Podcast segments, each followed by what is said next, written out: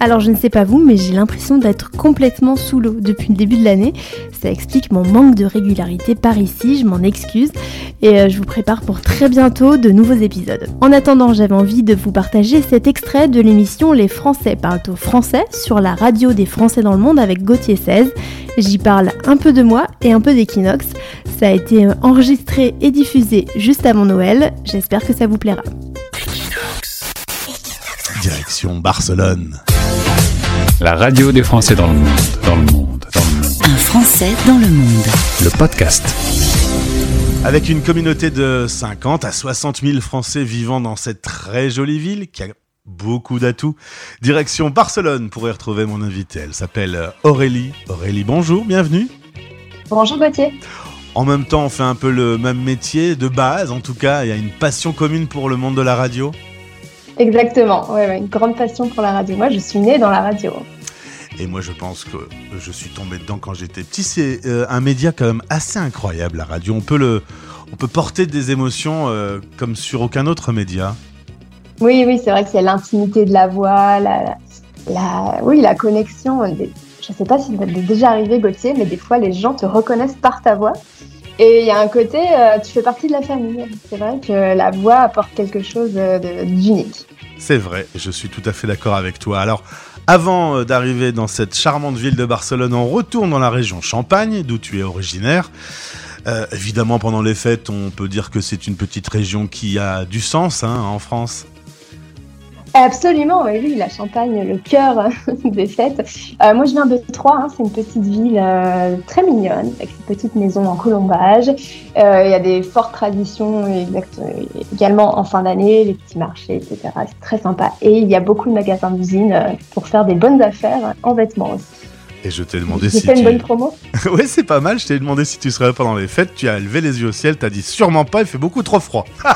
ah oui, oui, non, le choc thermique, c'est pas possible. Alors, tu vas faire euh, tes études après le bac. Euh, tu vas partir aux USA pendant un an, puis Dijon. USA, Dijon, c'est pas la même ambiance. Hein. Un, petit coup, euh, j'imagine, un petit coup à Madrid, et puis tu reviens en France. Et justement, là, tu vas faire de la radio. Chérie FM, Europe 2, que je salue au passage, on a travaillé dans la même maison. Il s'avère qu'elle est devenue Virgin Radio et que le 1er janvier, elle redevient Europe 2 et ça, ça fait plaisir. Et puis un jour, tu as envie de changement. Alors, tu aimais beaucoup Madrid, mais tu vas à Barcelone. C'est étrange Oui, c'était pour tester euh, un ou deux ans, voilà, une nouvelle ville. Donc... Non, bah t'as bien testé, hein, c'était il y a 14 ans, hein, je te rappelle. Voilà, du coup le test a été concluant, effectivement. Alors tu vas en 2011 avec euh, deux amis créer Equinox. Est-ce que tu peux me rappeler un peu la, genèse de la création de Equinox Radio au début? Oui, alors euh, en 2011. Il y a déjà une forte communauté euh, française à Barcelone, mais très peu de choses en fait pour, pour cohésionner un petit peu cette, cette communauté. Il y avait un petit groupe de théâtre, mais c'était à peu près tout. Il n'y avait pas encore de groupe Facebook, de Français de Barcelone, il n'y avait pas encore toutes ces choses qu'on voit aujourd'hui euh, pour les expats. Et euh, nous, notre idée, c'était de créer une radio, mais une radio euh, espagnole, catalane, qui s'insérerait dans le panorama local. Et tous nos proches français également, francophones, ou même espagnols, nous ont dit Ah, vous êtes tous les trois français, vous allez créer une radio française. Et du coup, l'idée a germé comme ça. Equinox Radio est né donc en français. Et, euh, au fil des années, euh, ça s'est muté en, site d'information pour pouvoir apporter beaucoup plus euh, de contenu. Et aujourd'hui, Equinox est vraiment un site d'information multimédia avec du podcast, mais beaucoup moins de radio, très peu de radio en direct. Alors Aurélie, en préparant cette interview, toi la cofondatrice de Equinox, tu m'as dit notre mission c'est d'intégrer les Français qui arrivent dans cette ville. Oui, absolument. Euh, on, a, on a vraiment la mission d'accompagner les, Français qui s'installent, mais aussi d'accompagner les Français qui sont là depuis très longtemps. Et, euh, des fois, on n'a pas les mêmes références culturelles, on n'a pas toujours les clés pour comprendre euh, l'actualité ou, des traditions de Noël étranges, par exemple. Et, et, nous, vraiment, oui, c'est notre mission, c'est un petit peu de décrypter la culture, l'actualité, et vraiment, on se définit comme un média catalan en français. On, ne veut pas être un média euh, communautaire où on parle avec peu des Français, des Français qui s'installent et un petit peu encourager cette, euh, cette tendance peut-être où on a à se retrouver qu'entre expatriés parce que c'est facile, on a les mêmes références, la même culture, etc. Mais vraiment d'ouvrir euh, pour les Français euh, de Barcelone et d'Espagne en général vers la culture locale. On vient de faire une interview euh, sur le dernier baromètre de Expat Communication sur l'interculturalité et on se rendait compte que au plus on partait pas loin, au pire c'était, au pire la maîtrise de l'interculturalité était mauvaise. Est-ce que tu peux me donner un petit exemple d'une différence alors qu'on nous sommes deux pays voisins? On, peut vivre en France et avoir notre culture, se déplacer de quelques kilomètres et, arriver à Barcelone, et finalement vivre dans un autre pays avec d'autres façons de fonctionner? C'est vrai, euh, c'est très très vrai. D'ailleurs, euh, moi j'ai un podcast où je reçois des entrepreneurs français de Barcelone et c'est une question qui revient très très souvent. On a l'impression que c'est euh, un pays voisin extrêmement similaire, mais il y a beaucoup beaucoup de différences culturelles, même voilà de, Perpignan à Barcelone, de Perpignan à Gérone, il y a très peu de kilomètres. Il y, en a, y en a beaucoup, je ne saurais pas par lesquels commencer, mais par exemple la, vie dehors. Euh, on, vit beaucoup dans les bars, euh, dans les restaurants parce que c'est pas cher. C'est euh, une très grosse différence culturelle. les gens se parlent beaucoup plus. Les générations sont beaucoup plus mélangées.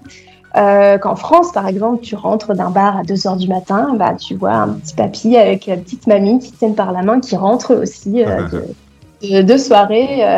voilà, c'est très intégré. La famille est très très importante aussi. Et puis euh, au niveau des entreprises, euh, c'est pareil, le contact est beaucoup plus facile. On va te demander beaucoup plus naturellement sur des choses sur ta vie privée. Euh, au premier contact, tu te demandes est-ce que tu es marié, tu as des enfants. Voilà. Tout ça, c'est naturel et, et, ça peut surprendre les Français qui arrivent. Alors le site aujourd'hui c'est equinoxmagazine.fr. Il y a toute une partie sur les conseils pour les nouveaux arrivants. S'installer, trouver un logement. Tu m'as dit éviter les arnaques. Qu'est-ce qu'on doit éviter comme arnaque en arrivant à Barcelone? Alors, Barcelone a de particulier que c'est une ville très très touristique et qui accueille aussi beaucoup d'expatriés. Ça fait une grosse communauté étrangère euh, qui a les moyens, qui, euh, arrive en Espagne généralement avec notamment les expatriés avec des salaires plus élevés que la moyenne nationale et euh, de la même manière des touristes qui ont des moyens plus élevés que la moyenne nationale. Et donc, bah, forcément, ça, ça mène à des arnaques, par exemple de logement. Il peut y avoir des annonces de logement qui finalement n'existent pas. Donc nous, on conseille à nos lecteurs de toujours attendre d'être sur place, quitte à prendre euh, un appartement, un hôtel quelques, quelques jours, quelques semaines, mais de toujours visiter euh, l'appart, de ne pas donner une caution ou des arts avant. là, tout récemment, il y a une arnaque au taxi. Par exemple, si tu veux prendre le taxi du centre-ville à l'aéroport, c'est environ 30 euros.